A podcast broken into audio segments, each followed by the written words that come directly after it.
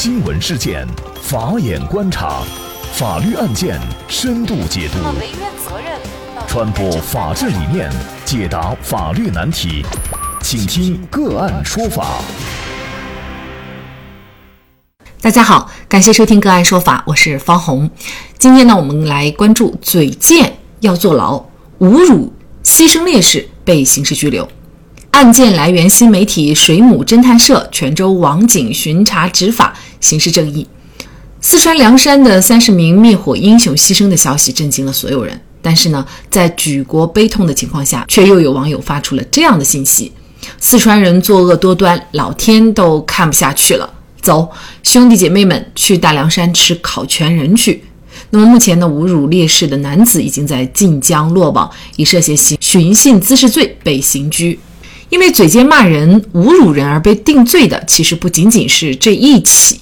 那么全国呢，目前有多起类似的案件，比如江苏徐州男子杨某，在一个视频软件上发布了辱骂河南人的视频，被网民们转发以后，就造成了不良的社会影响。那么这名男子呢，因为涉嫌寻衅滋事罪被刑拘。就在去年的八月，在北京的丰台区右安门外大街。曹某呢，驾驶着机动车进入了非机动车车道，和一名骑电动车的男子发生了纠纷，并且呢，对对方进行辱骂。针对他在公共场所公然辱骂的行为，丰台公安分局经过调查取证，已经依法对他进行了刑事拘留。因为辱骂当中使用了“北京傻叉”“穷叉”等字眼，那么一经网络传播，引起了北京市民的广泛关注，激化了北京人和外地人之间的矛盾，造成了恶劣的社会影响。那么曹某也因为涉嫌寻衅滋事罪被刑事拘留。那么据了解啊，全国目前因为侮辱四川省牺牲民警和辅警被刑拘的人已经达到了九名。那么骂人在生活当中并不少见，那骂人骂到什么程度可能会被判刑？寻衅滋事罪作为有争议的口袋罪，在适用方面是否应该更加严格？就是相应的法律问题。今天呢，我们就邀请。云南正韵律师事务所主任、云南省律师协会刑事专业委员会委员戴学良律师和我们一起来聊一下。戴律师你好。啊，你好。嗯，感谢戴律师。那么。应该说，现实生活当中辱骂人的情况哈并不少见，但是呢，就此被定罪判刑的，可能我们很多老百姓并不太了解哈。说怎么骂人了就会被判刑？那么骂人骂到什么程度才能构成这个寻衅滋事罪？那法律上对这个罪名又是怎么规定的？能给我们介绍一下吗？根据我国刑法的规定，寻衅滋事罪主要规定了四种表现形式：第一，随意殴打他人。情节严重。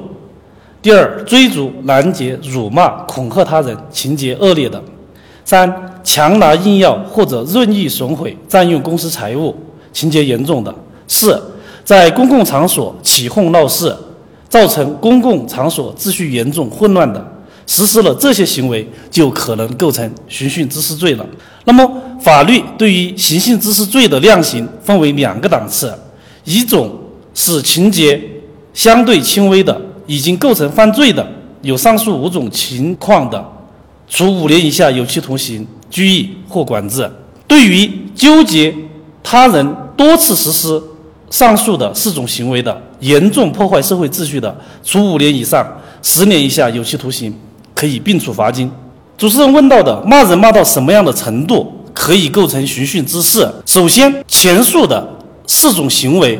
都要求情节恶劣或者造成社会秩序严重的混乱。当然呢，司法解释对于情节恶劣也做出了明确的一种规定。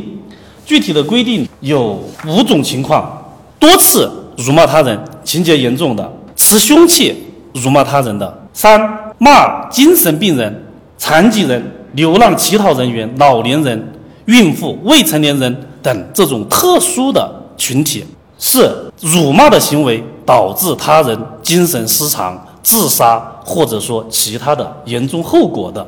还有一种呢，就是严重影响他人生活、工作、生产经营的，比如说到其公司、企业对其进行公然的辱骂、挑衅的这么一种行为。只要达到了这几种情况，辱骂行为就可能。构成寻衅滋事罪。那么呢，在骂人的过程当中，有可能利用网络发布一些虚假信息，或者说侮辱、诽谤的一些信息，造成了被害人的精神失常，或者说其他的一些严重行为，当然可以认定为寻衅滋事罪。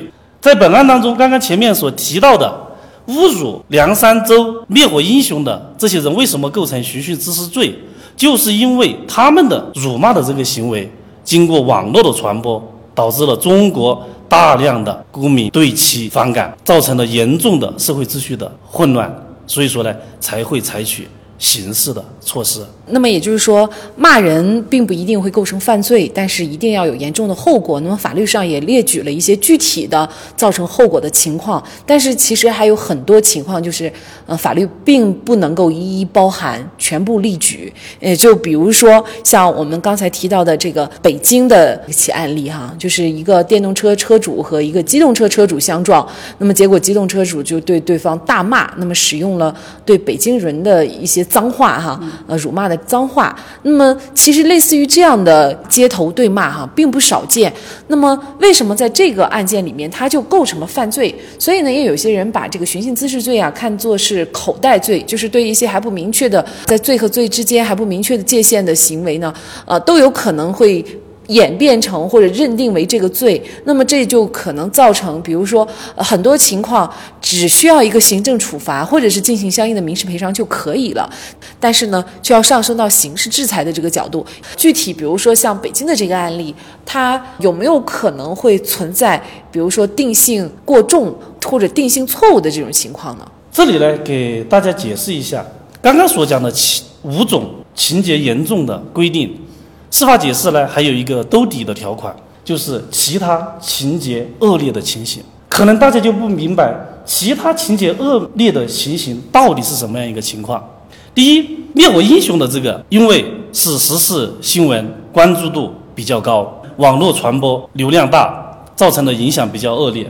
单纯的就看北京的两个人对骂的事情，正常情况下，两个人之间的对骂是不会构成。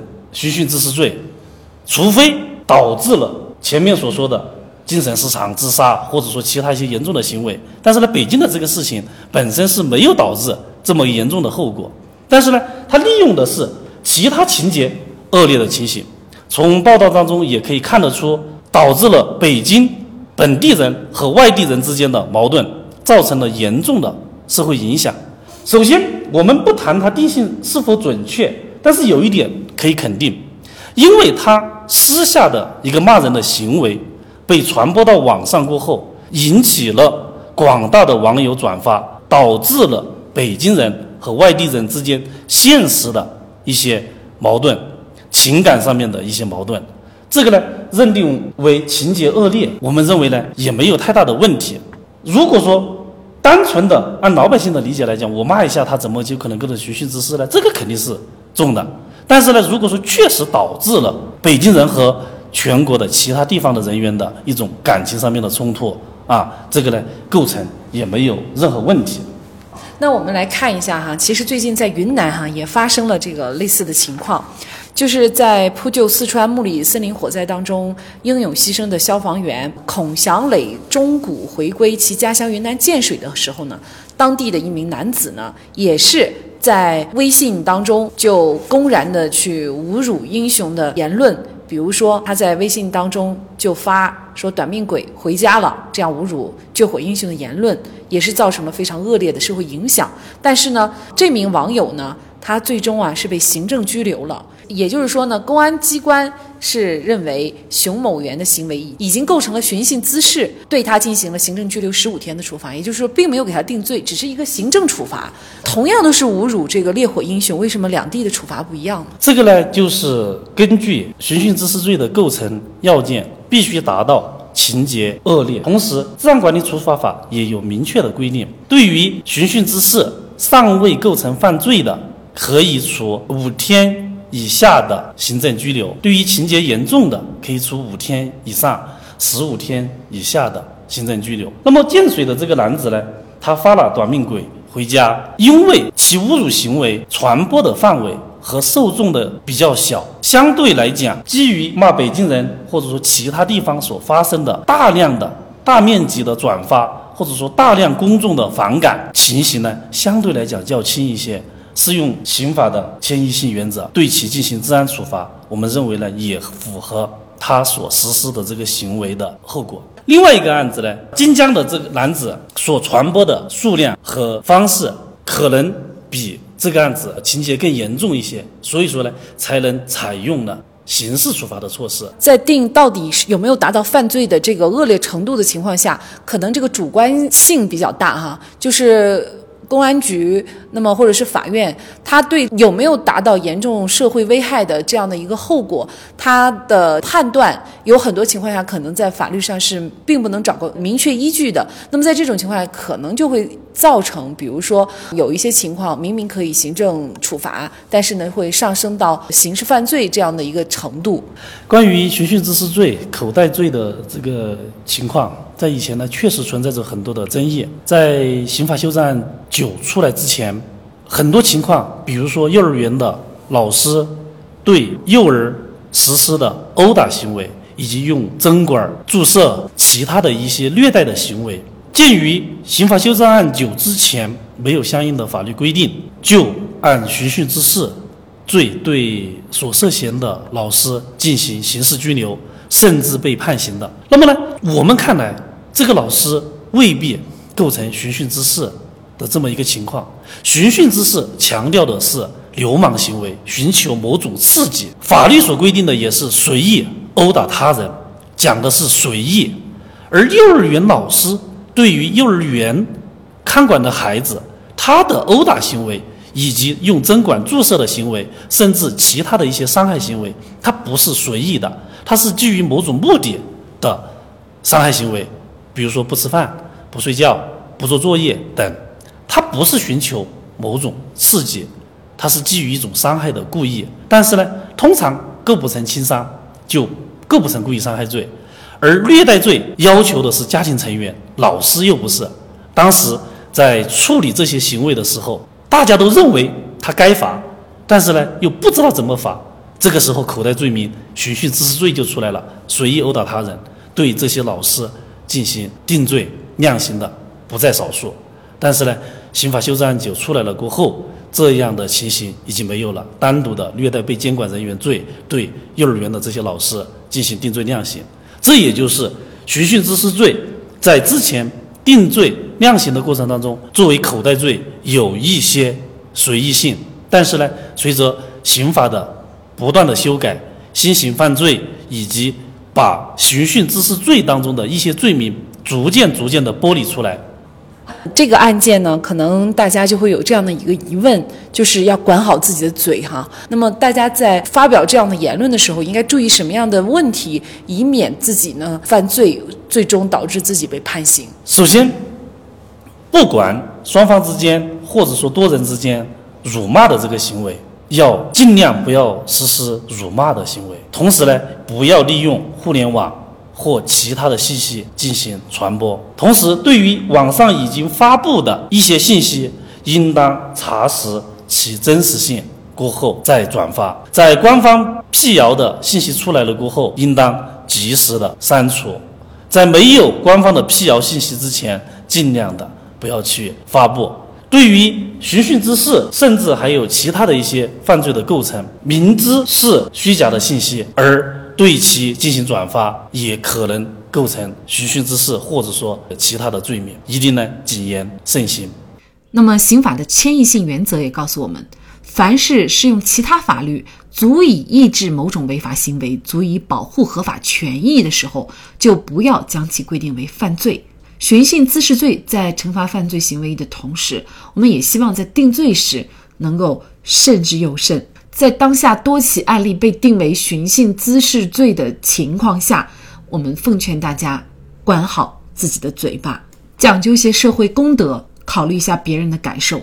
否则，无论行为人是否被定罪，那么你的一言一行也会被身边的人所不齿。好，在这里再一次感谢。云南正润律师事务所主任，云南省律师协会刑事专业委员会委员戴学良律师。那也欢迎大家通过关注“个案说法”的微信公众号，具体的了解我们本期案件的图文资料以及往期的精彩案例点评。另外，您在生活工作当中遇到一些法律问题，都欢迎您通过添加幺五九七四八二七四六七幺五九七四八二七四六七这部电话号码的微信号向我们进行咨询和交流。给大家提供法律问题解答的都是我们节目邀请到的嘉宾，他们都非常的资深、专业和负责任。感谢您的收听，我们下期节目再见。